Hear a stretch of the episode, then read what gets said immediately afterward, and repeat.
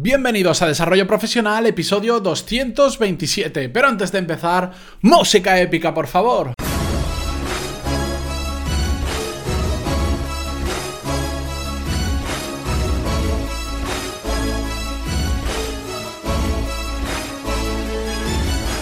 Muy buenos días a todos y bienvenidos un viernes más a Desarrollo Profesional, el podcast donde hablamos sobre todas las técnicas, habilidades, estrategias y trucos necesarios para mejorar cada día en nuestro trabajo.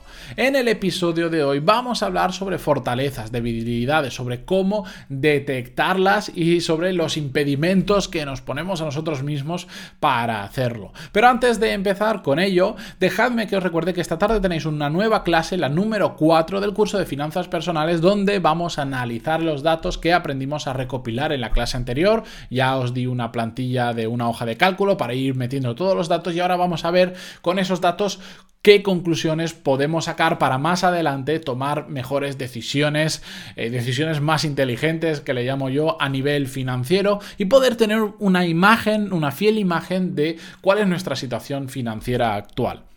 Muy bien, dicho todo esto, ya sabéis que además tenéis un montón, más de 110 clases ya de desarrollo profesional y de negocios en pantaloni.es, pero no me voy a extender más con la presentación porque vamos al tema de hoy, que es viernes y que además que es un tema que me gusta especialmente, un tema que recibo muy habitualmente y no solo por email, sino cuando he tenido la oportunidad de conoceros a muchos de vosotros en persona o en mi círculo cercano de amigos y conocidos, es algo que se repite muy habitualmente. Y paso a, me remito a la pregunta que me envía Alejandro que me enviaba un email esta semana y he querido priorizarlo respecto a lo que tenía programado para hablar hoy porque creo que os puede ayudar a muchos de vosotros. Dice así, Buenas, Matías. Mi problema es que no sé cómo puedo encontrar mis fortalezas porque las cosas que creo que se me dan bien, supongo que también al resto de personas se le dan bien y tampoco sé concretarlas. ¿Qué crees que podría hacer? Muchas gracias y música épica, por favor. Bueno, muchas gracias a ti, Alejandro, por enviarme la duda. Me gusta que te guste lo de música épica. Últimamente muchos de vosotros me lo estáis poniendo como coletilla al final de los emails y me hace mucha gracia y me gusta porque ya, ya lo dije un programa. Eh, no sabía si lo iba a introducir finalmente lo de música épica, pero al final es algo que se, se, queda en la cabeza y a muchos de vosotros os gusta. Bien, no me enrollo más. Esto es un problema muy común, el no saber detectar las fortalezas, el creer que no tenemos, que no sabemos hacer nada bueno respecto al resto de personas.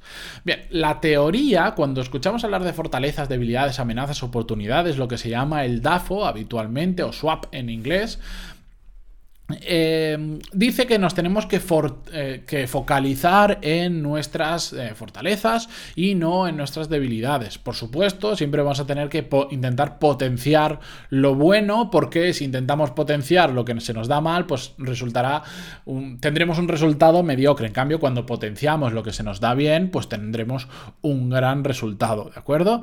El problema de todo esto es que está, es muy bonito sobre un papel o en un podcast o en un vídeo, queda muy bien pero en la mayoría de, contenido de este estilo que yo he consumido yo mismo, me doy cuenta que no nos enseñan la parte práctica. A nosotros que nos digan que es una fortaleza, que es una oportunidad y un largo, etcétera, está muy bien, pero ¿Cómo podemos trasladarlo eso a nuestra vida real, a nuestro caso en concreto? Porque siempre la parte práctica nos cuesta mucho más. Yo ya digo, este email es un resumen de muchos de los que recibo en el que la gente tiene problemas para detectar cuáles son sus fortalezas y aún así, aunque hayan detectado cuáles son sus fortalezas o algunas de ellas, el siguiente problema es concentrarse en ellas, ¿de acuerdo?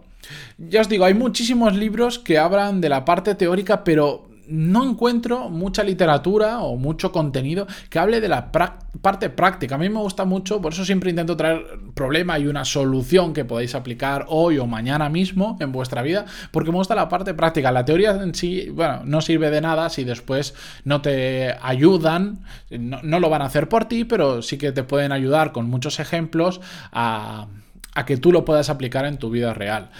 La realidad de cuando intentamos detectar nuestras fortalezas es que surgen varios problemas que veo que se repiten muy comúnmente y que os los voy a contar ahora y vamos a ir viendo uno por uno cuáles son las soluciones a estos problemas y finalmente veremos un, pequeño pack de medidas que podemos hacer para detectar más fácilmente nuestras fortalezas.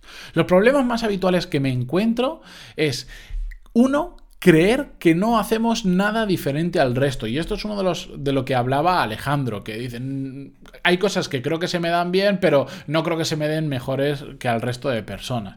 Intentamos normalmente compararnos con las, con las personas que tenemos idolatrada o que tanto nos habla en la prensa y que muchas veces lo hemos mencionado, con, las, con personas que son un ejemplo muy destacado en un tema en concreto. Entonces, si intentamos destacar nuestras habilidades con ellos, probablemente veamos que somos peores. Eh, pero la realidad es que no tenemos que mirarlo de esa forma, tenemos que enfocarlo como que todos hacemos algo mejor que el resto de personas, algo mejor que la media de personas. No quiere decir que tengamos que ser los números uno del mundo en eso, simplemente mejor que la media. Y os pongo varios ejemplos. Yo tengo un amigo muy cercano, mi amigo Roberto, que es un crack para los deportes. Da igual el deporte en el que pongas, prácticamente en todos los deportes, igual no es el mejor en ninguno, pero tú le pones a hacer un deporte que ni siquiera sabía su nombre antes de ayer y va a ser seguro eh, en dos días de práctica mejor que tú. Jugando al fútbol es muy bueno, no va a ser Messi, jamás va a ser Messi, ya no tiene edad, de hecho es mayor que Messi, jamás, o, que Cristiano Ronaldo, me da igual, jamás va a ser un futbolista de élite, pero en general los deportes se le dan mejor que a la media, mejor que al resto de personas. Más ejemplos. Tengo un cliente, Rubén, que desde aquí le envío un fuerte abrazo, que hablamos muchísimo por email y también por consultorías, eh, que en una de ellas me, comentaba que tenía un podcast que nada menos lo ha estado llevando más de tres años, si mal no recuerdo, pero me decía que no se le daba bien, que no le había terminado de funcionar porque no se le da bien. Bueno, mm, le pedí el enlace por casualidad, empecé a escuchar su podcast y resulta que, y se lo dije por email, tiene unas intros del podcast increíbles, pero con una producción, con una calidad, con... Me gustaron tantos que se lo tuve que decir por email.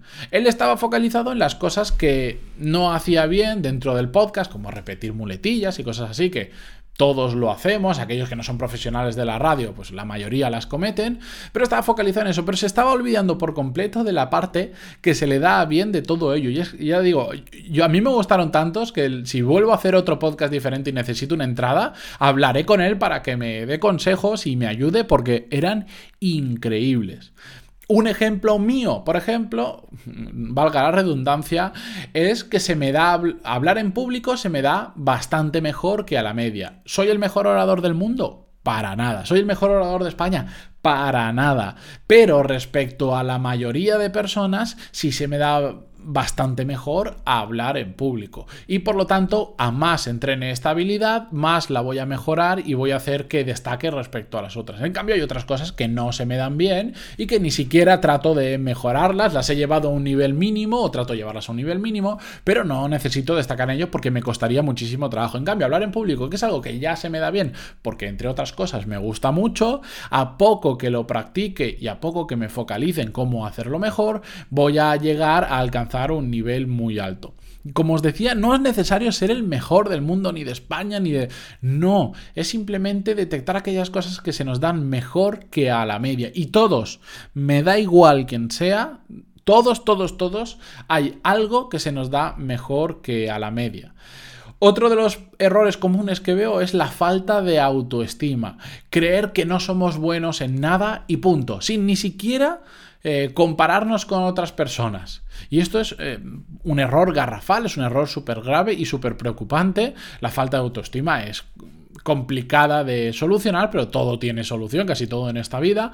El problema está en que eh, en el momento en que ni siquiera nos comparamos con otros, lo que estamos haciendo es ponernos un montón de excusas justificativas para decir no soy bueno en nada. No soy bueno en nada. Y eso es, es imposible que no seas bueno en nada. Y esto sí que lo digo, es imposible. No serás el mejor, pero puedes ser mejor que la mayoría de personas que te rodean.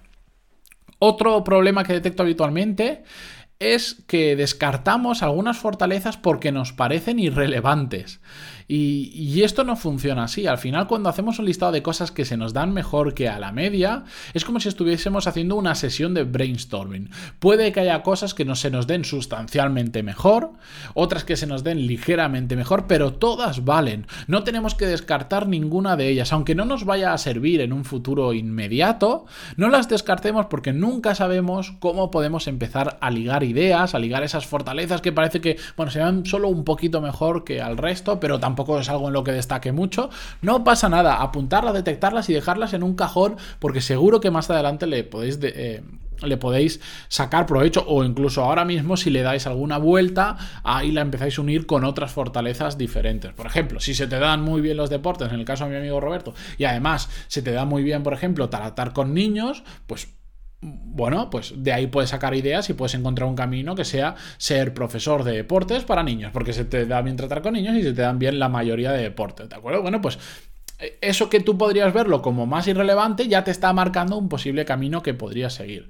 Y el último problema que tengo detectado respecto al tema de las fortalezas cuando las buscamos es que una vez tenemos detectadas fortalezas y debilidades, nos centramos más en las debilidades, en mejorar nuestras debilidades, que en mejorar nuestras fortalezas. Y esto pasa habitualmente porque resulta bastante más fácil meternos con nuestras debilidades que tratar de mejorar nuestras fortalezas. ¿Por qué? porque una, cuando, cuando nos ponemos a mejorar una debilidad, es muy fácil ver un resultado, porque algo que hacemos muy mal, a poco que cambiemos, vamos a empezar a hacerlo bien, ¿no? Vamos a ver un resultado y nos vamos a motivar. Se ven resultados muy rápido. El problema es que si es una debilidad, no conviene echarle horas, no conviene ponerle esfuerzos ni gastar energía en ello, porque es algo que difícilmente se nos va a dar muy bien algún día. Es mucho mejor, aunque cueste más energía, aunque sea más complicado, es mucho mejor focalizarnos en nuestras fortalezas y hacer que cada vez destaquen un poquito más. Pero ¿por qué la gente no se quiere centrar en sus fortalezas o en la práctica no lo hace?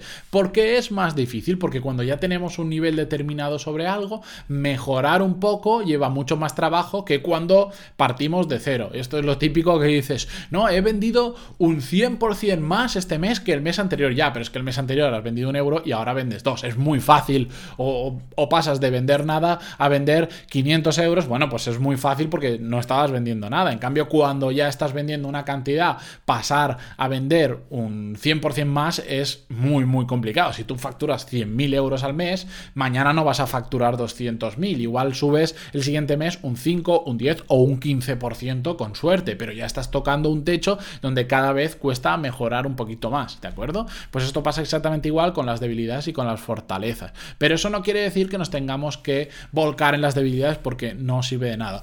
Soluciona todo esto y unas dos buenas prácticas que podemos hacer para encontrar cuáles son nuestras fortalezas y nuestras debilidades, pero sobre todo nuestras fortalezas, las debilidades son muy fáciles de sacar.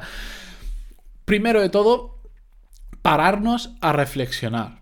Y yo sé que diréis, bueno, es, obvio, sí, pero ¿cuántas veces os habéis parado y habéis dicho, una hora, me siento en mi escritorio, me siento en una mesa, apago el móvil, quito el ordenador que no lo necesito para esto y me pongo a pensar durante una hora sobre cuáles son mis fortalezas? Voy a hacer un listado de cosas que se me dan bien respecto a la media de personas que tengo a mi alrededor, aunque sean tonterías, da igual, voy a hacer ese brainstorming y esa lista. ¿Cuántas veces lo habéis hecho?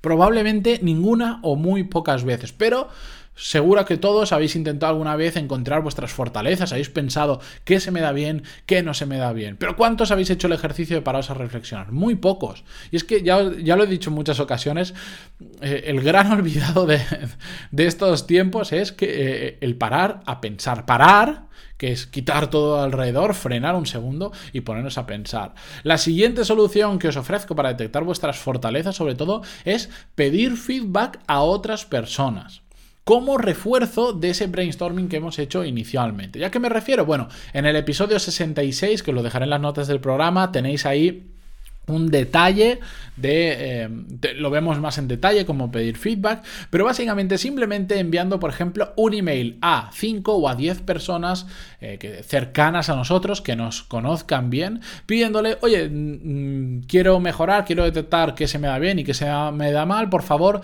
dime tres o cuatro cosas que creas que se me dan bien y tres o cuatro cosas que, puntos donde tenga que mejorar, que al final lo que te están señalando son las debilidades. Y simplemente con ese ejercicio que lo recibamos de tres, cuatro, cinco o diez personas cercanas a nosotros, os van a resultar un montón de puntos que se os da bien. Y además vais a ver que es súper curioso que muchos de ellos coincidirán en los mismos puntos.